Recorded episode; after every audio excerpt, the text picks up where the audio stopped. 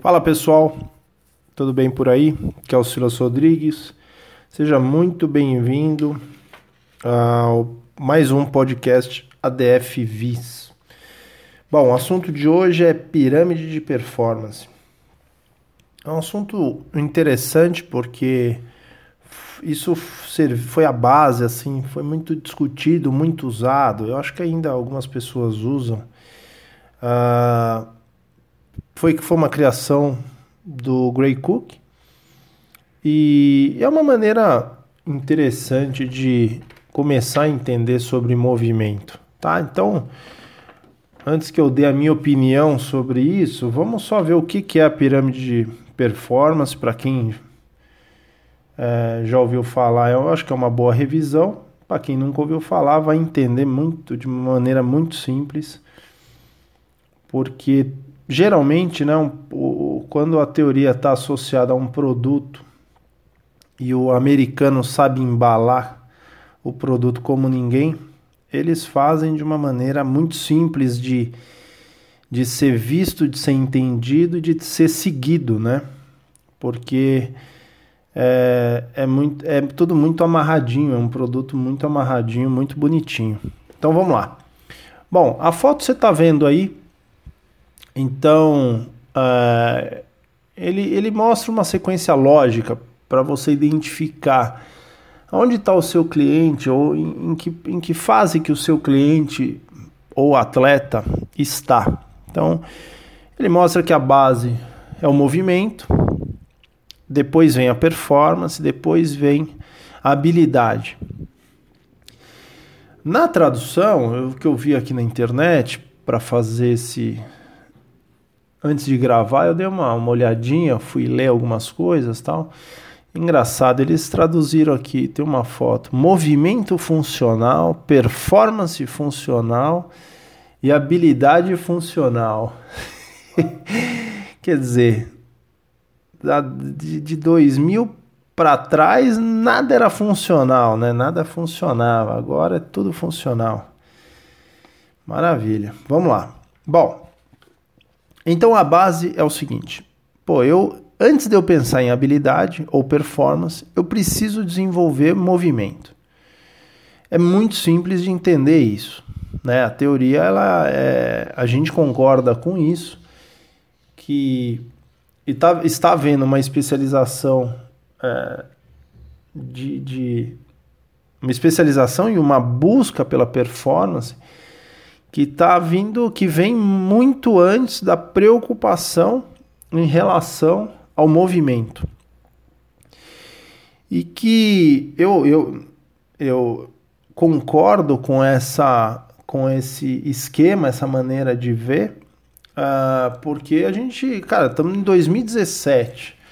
Os atletas estão cada vez mais fortes, cada vez mais potentes, cada vez. Tudo evoluiu, tudo, por conta da tecnologia, seja de suplementos, seja de material esportivo em geral, tudo, tudo ficou mais. Tudo voltado para performance, né? Cada vez mais voltado para performance e as lesões continuam aumentando. Então, Alguma coisa realmente tem nisso daí. Bom, então é, o princípio é essa base do movimento, a gente poderia, eles chamam de competência de movimento, seria a base dessa pirâmide. O que eles chamam de performance seriam, seria a capacidade de movimento. E a parte de habilidade poderia chamar de especialização de movimento. Então, explicando de novo, dentro da base dessa competência de movimento, a gente tem mobilidade e estabilidade. Dentro de capacidade de movimento, a gente tem força e velocidade.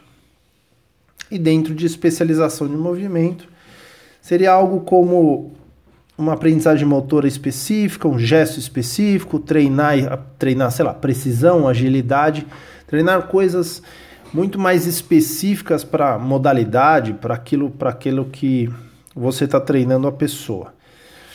Então, uh, essa pirâmide ela é muito fácil de, de, de você tirar algumas conclusões e que eu, eu realmente gosto muito. Uh, que, primeiro, antes de você pensar em ser forte ou potente, você tem que ter capacidade de se mover, né? Antes de você uh, agachar com peso ou fazer séries malucas com volume de treino uh, muito grande, colocar o camarada para ficar saltando, por exemplo, você precisa ver se a mobilidade do tornozelo do camarada, se a estabilidade e a mobilidade do pé, tem, se, se, ele está apto a fazer isso. Né?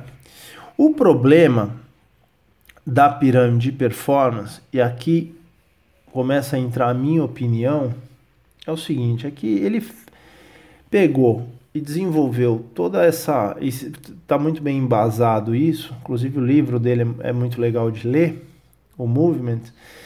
O problema é que você usa toda essa teoria para vender um produto, que é o FMS, né, que é uma avaliação lá, os sete movimentos. E aí é que começa a cair por terra a própria teoria dele. Né? Quer dizer, se, se eu avalio. Porque o problema não é nem avaliar, né? Avaliar movimento você pode avaliar de várias maneiras. O problema é a consequência disso, a interpretação dessa avaliação. Então ele me fala que na avaliação de mobilidade, por exemplo, eu tenho dois testes: o em pé, que é mobilidade de ombro, e o deitado, que é mobilidade de quadril, que se chama elevação da perna estendida. Então, se eu considerar esse daí, eu, eu, vou, eu vou negligenciar que o movimento. É,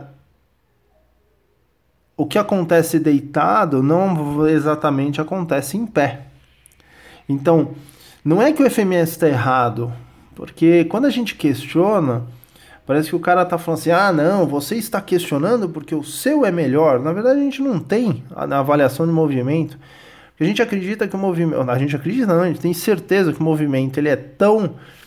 É, complexo, são inúmeras possibilidades que você não consegue trazer para uma avaliação tão rasa e tão superficial que você vai dizer a partir dessa avaliação o que, que você pode e o que, que você não pode fazer.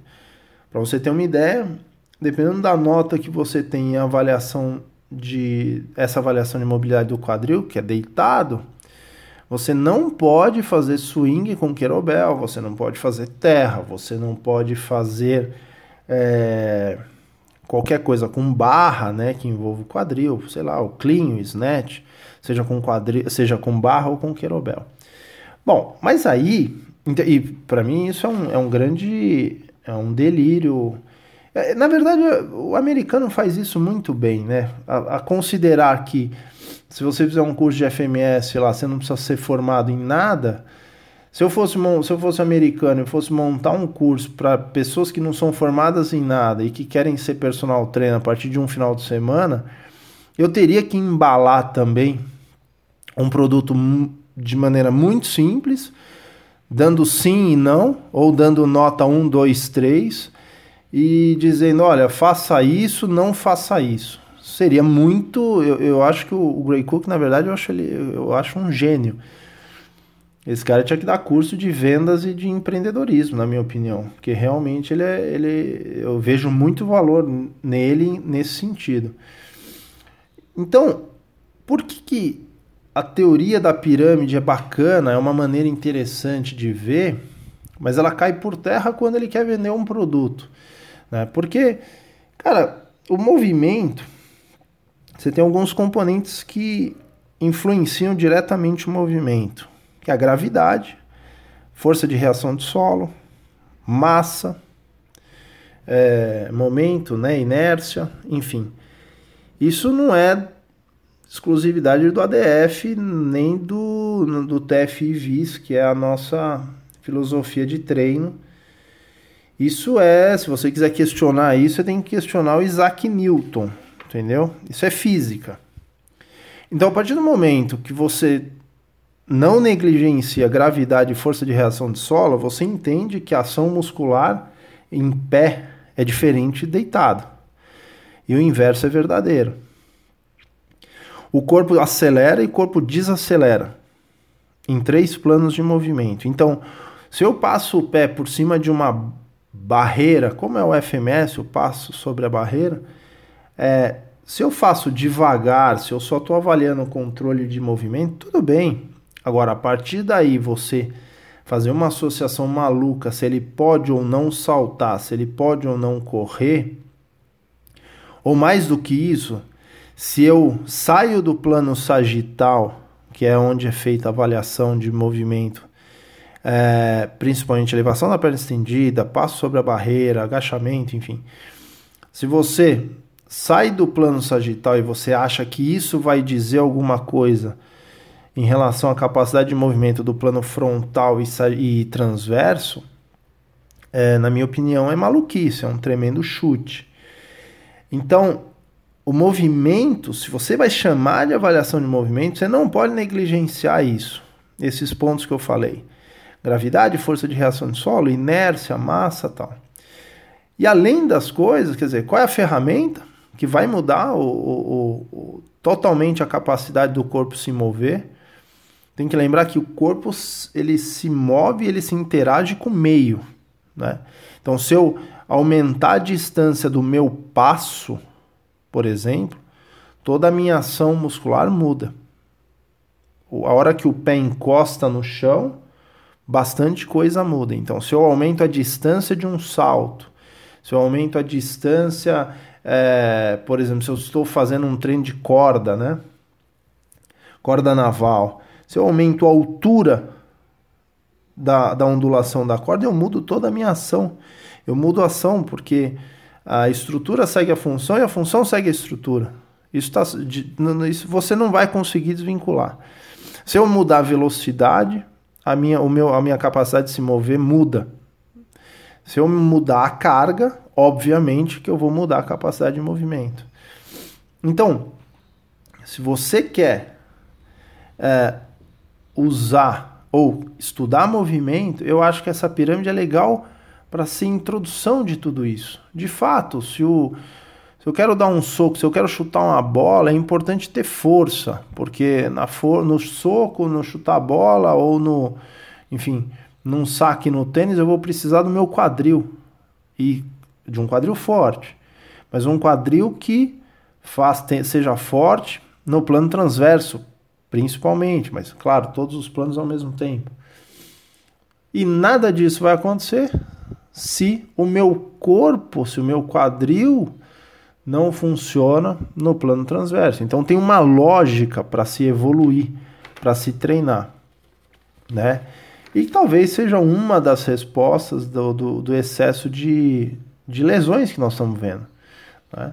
Então, a função do treinador, eu acho que, e por isso que essa é a nossa maneira de pensar do, do, do ADF, para quem já fez algum módulo, é, é que a peça fundamental dessa história toda é o treinador. Não é o acessório, não é o treino, não é o, o, o método milagroso que queima calorias e queima gordura em cinco minutos. Não é isso. O, a principal ferramenta disso tudo é a lógica do treinador. É a capacidade do treinador de identificar em, qual, em, que, em que situação? O que, que o meu cliente precisa? Não, progredir, treino forte, qualquer um dá. Nós estamos vendo os blogueiros aí dando um show de, de, de responsabilidade e maluquice. Mas a gente também vê o mesmo show de, bizarri, de bizarrice de profissional de educação física que só pensa em performance. Treino forte, qualquer um dá. Qualquer um dá. Só você multiplicar por 50 ou 100 repetições, colocar 10 segundos de intervalo todo mundo vai cair no chão. Isso é fácil. Você não precisa estudar. A arte está em você saber regredir, de você dar um passo para trás e falar assim, peraí, aonde que entra esse meu cliente? Eu tenho um cliente obeso, eu tenho um atleta, como que esses caras poderiam, o que, como que cada um vai se encaixar? E o que a gente está vendo é que todo mundo faz tudo igual né? É performance, é gasto calórico, é queima de gordura e E a gente está esquecendo exatamente a maneira, a, a importância de se treinar movimento. E além disso, além de tudo isso, é, a falta de movimento. Né? As pessoas na década de 80, 70, enfim, eu acho que de 2000 para trás, pessoas, a gente se movia muito mais, tinha muito mais estímulos para isso. Então, a gente está vivendo um, um, problema muito sério que é a falta de movimento. Tá? Então, o meu, eu acho que a, a linha de raciocínio da pirâmide de performance é muito, é válida, é bacana, é, mas é o comecinho da história. E se você quiser se envolver com o movimento, quiser entender isso, quiser resolver o problema dos teus clientes, eu, não, eu, eu garanto a vocês que é, estudando movimento vocês vão resolver grande parte da questão. E vocês vão ver que isso é muito mais complexo do que decorar, não decorar, mas entender que determinado exercício pega um músculo ou outro, né? Acho que tanto a fisioterapia quanto a educação física é, foi treinada, criou-se um mindset de é, uma anatomia, foi feita uma anatomia em cadáver, que só se estudou músculo, e não se estudou movimento, não se estudou a reação em cadeia. É, e é interessante, às vezes os, os, caras falam assim, não, mas você tem algum artigo que comprove isso? Eu, eu, eu sempre brinco, falo, cara, você já leu Isaac Newton? Porque as pessoas estão tão acostumadas e treinadas a perguntar sobre artigo científico que a pessoa não escuta nem o que eu estou falando. Eu estou falando sobre movimento, sobre a interação óssea, né? Não existe, é, se você quiser entender sobre movimento sem entender como que um osso, a ação de um osso em relação aos ossos adjacentes, se você não entender isso, você vai realmente ter problema, tá? Então é isso, pessoal. É, se você gostou, compartilhe. Se você não gostou, ou se você gostou, comente, dê um like, divulgue esse, esse podcast que é sempre interessante para todos nós. Eu acredito que o dia que a gente tiver uma massa de treinadores que entendam a importância da primeiro da multidisciplinaridade, né, que é uma que é a questão do nosso cliente, é, e poder, de, com, poder conversar em alto nível, uh, e que médico, que fisioterapeuta, que as pessoas também entendam um pouco mais sobre, sobre movimento, tá bom? Uh, um abraço a todos aí, valeu!